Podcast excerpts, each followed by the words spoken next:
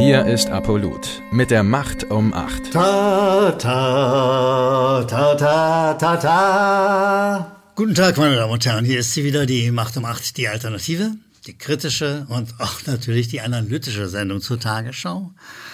Und äh, wenn Sie genau hinhören, ich glaube, es ist laut genug, es wird Zeit, dass die Löschzüge in diesem Land unterwegs sind. Es brennt.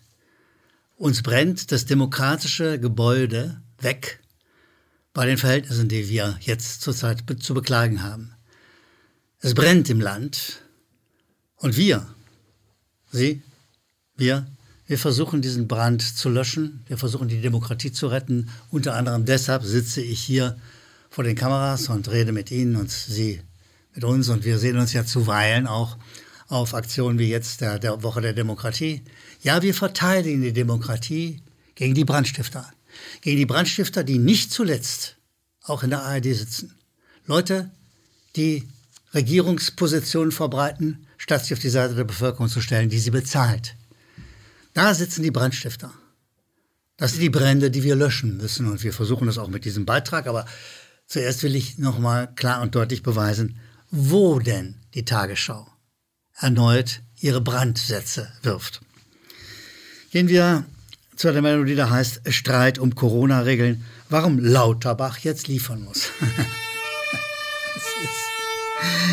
es ist, es ist du, du raffst es nicht. Also da hat eine Redaktion die Aufgabe eigentlich, wenn sie denn mit Journalisten besetzt wäre, die ihrem Job nachgehen, ihrer Pflicht nachgehen, äh, Nachrichten zu machen etwas auch Hintergründe zu erzählen, Verhältnisse herzustellen. Aber sie sagt, warum Lauterbach jetzt liefern muss. Das ist ein Brandsatz. Die, die Redaktion stellt sich auf die Seite von Lauterbach. Sie macht keine Analyse, wie hier versprochen wird, ja, sondern der Lauterbach, der muss aber jetzt liefern. Und zwar ganz dringend.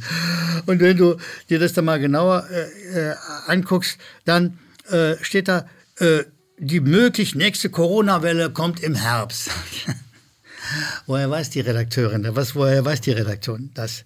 Das ist Nadine Bader vom ARD Hauptstadtstudio, die schon weiß, es gibt eine Corona-Welle im Herbst. Die schwächt es ab mit dem Wort möglich. Aber schon, dass sie vorauseilen, die Lauterbach-Botschaften und das Volk bringt,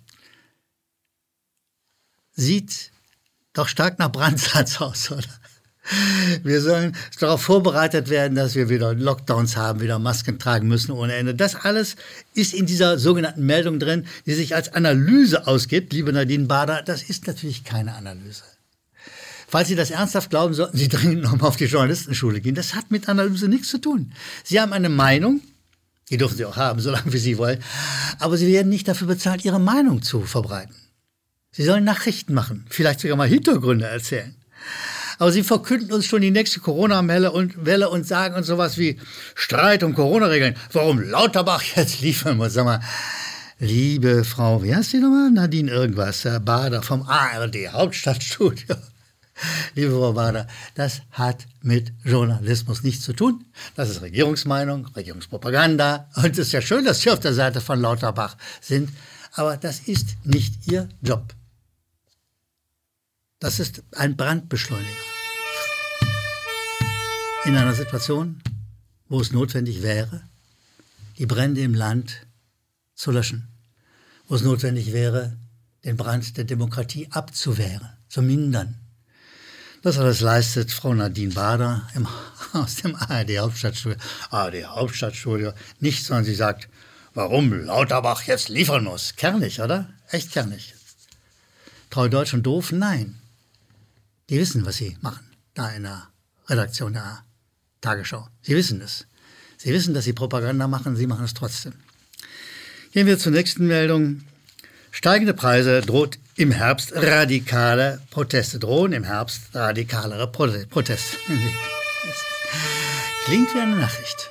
Also mit dem Fragezeichen, ja, ja, könnten jetzt bald äh, drohender werden, diese die Proteste, radikaler. Ja, das klingt wie eine Nachricht. Aber wenn du dir die anguckst, dann ist dort null Nachricht, aber 100% Meinung drin. Da ist dort nichts zur Woche der Demokratie, die in dieser Zeit tatsächlich vor der Proteste gegen den Abbau der Demokratie ist. Da ist faktisch nichts drin. Statt mal darüber zu berichten, mit den Menschen zu reden, die hier in Berlin auf der Straße sind, waren und sind, äh, ich war selbst dabei, schicken Sie diese, diese Regierungssender, schicken uns diesen Herrn Sundermann vom RBB in die Demo rein, der verkrampft versucht, unbedingt versucht, uns zur Gewalt zu bewegen. Er hat einen privaten Sicherheitskondom um sich, lässt sich von der Polizei schützen und provoziert die dort demonstrierenden Menschen und behauptet dann nachher im RBB, er sei bedroht worden. Meine Damen und Herren, ich war dabei. Ich war auf dieser Demonstration, ich habe mit den Tausenden von Menschen geredet, nicht alle Zeit gleich, versteht sich, aber mit sehr vielen habe ich geredet. Und keiner von denen war gewaltbereit, keiner war aggressiv. Das war sehr friedlich, sehr freundlich, eine der klassischen Demokratiedemonstrationen, die es jetzt seit längerem in diesem Land gibt. Freundliche Menschen, die nachdrücklich, aber nach wie vor friedlich die Regierung und die Öffentlichkeit daran erinnern, dass es um Demokratie geht, dass die Demokratie gerettet werden muss. Und da kommt so ein Mensch wie, wie heißt der da mal gleich? Sundermeier kommt daher und will die Leute provozieren, so lange provozieren, bis sie Gewalt anwenden, was sie nicht getan haben. Nochmal. Sundermeier ist äh, in der Redaktion, der ARD-Redaktion, der RBB-Redaktion, unter anderem verantwortlich für innere Sicherheit. Sagt Ihnen das was? Hören Sie den Verfassungsschutz da klingeln in Ihren Ohren? Innere Sicherheit, ja. Sundermeier provoziert und versucht sozusagen die Polizei auf den Plan zu rufen, sie herbeizuschreien geradezu. Es ist ihm noch nicht gelungen, aber er versucht es. Das ist es, was die ARD macht. Auf der Seite der Regierenden gegen das Volk, gegen die Menschen, die sich Sorgen um dieses Land machen. Die wissen, das Land steht in Flammen. Und statt die Flammen zu löschen, macht die ARD, macht die Tagesschau den Brandstifter und explizit und ausdrücklich dieser Sundermeier, dieser merkwürdige Existenz, die für innere Sicherheit zuständig ist. Meine Damen und Herren, wir brauchen keine Brandbeschleuniger, wir brauchen Leute, die alles tun, damit uns die Demokratie nicht unter Arsch wegbrennt. Die nächste Meldung heißt Baerbock Grundsatzrede in New York. Den transatlantischen Moment ergreifen. Finden Sie das auch so ergreifend wie ich? Da ist diese Frau Baerbock, das, Sie wissen, wer es ist, ne? Das ist die Dame, die kein richtiges Deutsch kann, quer durch die Gegend reist und immer welche, irgendwelche Reden hält. Unter anderem diesmal in New York. Den transatlantischen Moment will sie ergreifen. Und dann gehst du weiter in den Text rein und du merkst, es geht wieder um die Gefährdung von Demokratie und Sicherheit in diesem Land. Denn sie sagt, äh, ja, 1989 hat US-Präsident Bush Deutschland eine Partnerschaft in der Führung angeboten. Das ließ sich damals nicht verwirklichen. Die Idee schien damals weit hergeholt. Aber Frau Passenheim, die diesen Beitrag macht, vom ARD-Studio äh, in New York, sagt implizit, ja, ja, ja, Jetzt wäre es aber doch mal an der Zeit, dass die Germans an die Front kommen, dass sie in die Führungsrolle gehen. Wenn Sie, Frau Passenheim vom ARD-Studio in New York, wenn Sie Journalistin werden, was ich sehr bezweifle, jedenfalls keine anständige, das sage ich mit aller Klarheit, dann würden Sie jetzt in New York mal rumgehen und sagen, sagen Sie mal, die Frau Baerbock hat gesagt, die Deutschen sollen jetzt den transatlantischen Moment ergreifen. Ja, also es geht um Führung. Möchten Sie von den Deutschen geführt werden? Verehrte Passantin, liebe Bürgerin von New York, lieber Bürger von New York, möchten Sie von den Deutschen geführt werden? Wäre die erste Frage. Und die zweite, wussten Sie, dass man Adolf Hitler den Führer nannte und er selbst vor allem sich den Führer nannte? Wollen Sie von den Deutschen geführt werden? Ja, möchten Sie das gerne? Sehen Sie, das wäre ein, eine spannende, fast schon Recherche in der Psyche der New Yorker. Stattdessen liefert Frau Passenheim uns eine Grundsatzrede zur atlantischen Partnerschaft und lässt uns darüber, versucht uns darüber nachdenken zu lassen, ob wir denn nicht vielleicht die Führung übernehmen sollen. Aber ihr habt es doch nicht mehr. Ihr seid doch wirklich völlig neben allem, was Journalismus ist. Und warum macht ihr das? Wer bezahlt euch dafür? Die GEZ, Gebührenzahler, ganz, ganz sicher nicht. Wer bezahlt euch? Von wem kriegt ihr die Gehälter? Von uns, Ohne Frage nicht. Trotzdem werft ihr Brandbeschleuniger ins Land. In ein Land, das ohnehin schon brennt an allen Ecken und Kanten, dessen Demokratie mindestens beschädigt ist, bedroht ohnehin. Und statt sich auf die Seite derer zu stellen, die wie jetzt in Berlin in einer Woche der Demokratie versuchen, die Demokratie zu verteidigen, zu verbessern, statt mit denen zu reden, werft ihr Brandbeschleuniger und macht solche Meldungen, die ihr für Nachrichten ausgibt. Das ist ein Verbrechen an der Demokratie. Ich sage es mit aller Klarheit. Und dann kommen wir zum schöneren Teil äh, dieser Videoserie, den Zuschauerzuschriften. Zuschauerzuschriften, für Rheinländer immer ein schwieriges Wort. Senden Sie bitte an die eingeblendete Mail hier unten und äh, aus der Fülle der Zuschriften äh, will ich mal ein paar zitieren, ein paar erwähnen für die vielen, die uns erreichen. Das ist als erstes Andreas Bösken, der lebt in Duisburg und Andreas Bösken sagt, hallo Team Apollut, hallo Herr Gellermann. Ich habe das Format, er meint diese Videoserie, vermisst. Zuletzt habe ich es über KenFM gesehen und jetzt habe ich, sagt er, äh, doch gefunden mit großer Freude, äh, dass man über Telegram einen Link zu Apollut bekommt und er sagt, das ist ja sowas sehr ähnliches. Ja, äh, lieber Andreas Bösken, das ist sehr ähnlich, es ist dasselbe Team, dieselbe Mannschaft oder eine sehr ähnliche Mannschaft die äh, dieses Format weiter produziert und wir sind froh, dass Sie zu uns gefunden haben. Doris Rautenberg aus Eckernförder schreibt uns, liebes Apollut-Team, lieber Uli Gellermann, als Ihre treue Zuschauerin denke ich oft, wie halten Sie alle das aus? Um Ihre Sendung zu gestalten, müssen Sie sich die Tagesschau ansehen bzw. die ganzen Online-Nachrichten lesen. Dazu braucht man starke Nerven und eine große Portion Geduld. Liebe Doris Rautenberg, ja, man muss wirklich manchmal seine Nerven anstrengen, um den, das zu konsumieren, was die Tagesschau produziert. Wir machen das, weil wir Demokraten sind. Wir machen das, weil dieses Land eine völlig verfallene Medienstruktur hat, weil die Tagesschau eine der Spitzenergebnisse dieser verfaulten Medienstruktur ist. Wir versuchen mit unserem Medium Analyse, Kritik und echten Journalismus dem entgegenzusetzen. Deshalb sagen wir, wir machen das auch, weil wir die Geduld haben müssen, unser Land zu retten. Es ist unser Land, das an allen Ecken und Kanten brennt. Es ist unser Land, an dem die Demokratie einen Niedergang erfährt. Es ist unser Land. Es ist unser Land. Mit aller Klarheit. Nicht das Land der ARD, nicht das Land der Regierung, nicht das Land der Pharma- oder der Waffenindustrie. Es ist unser Land. Und unser Land wollen wir verteidigen. Deshalb machen wir es, deshalb bringen wir die Nerven und die Geduld auf. Heiko Persein schreibt uns, ich wohne seit zehn Jahren in Deutschland und bin Holländer. Also, fantastisch. Ik vind het goed dat de Hollander, de Nederlander äh, ook bij ons zijn. Das finde ich helemaal gut.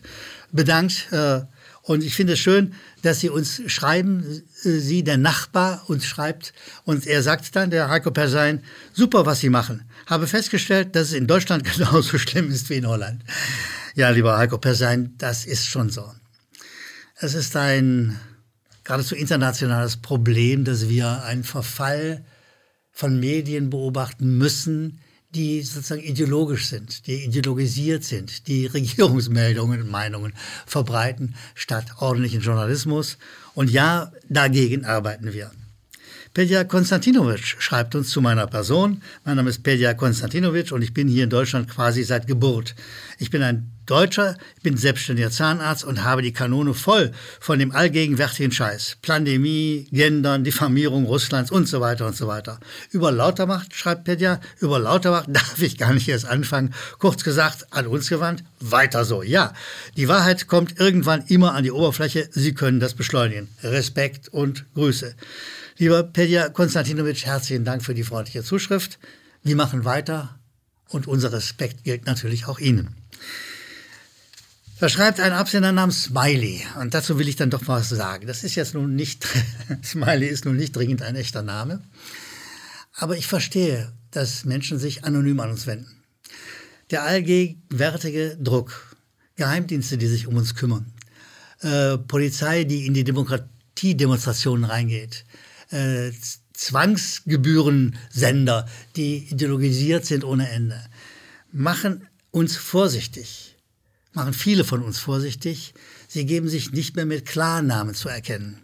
lieber Smiley, liebe Smiley, keine Ahnung, Frau, Mann. Wir verstehen das, aber ich gebe auch ganz ehrlich zu, ich hätte es lieber, Sie würden Ihren Namen drunter setzen.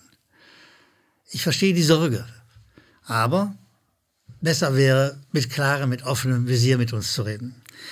Smiley schreibt uns, bitte, wenn ihr vortragt, lasst das Herumkaspern und dergleichen mit der Zwangsjacke einfach sein. Das Publikum wird schon unterscheiden können, ob ihr oder die Tagesschau Quatsch erzählt. Empört euch nicht künstlich, seid einfach seriös, wenn ihr Einschaltquote wollt.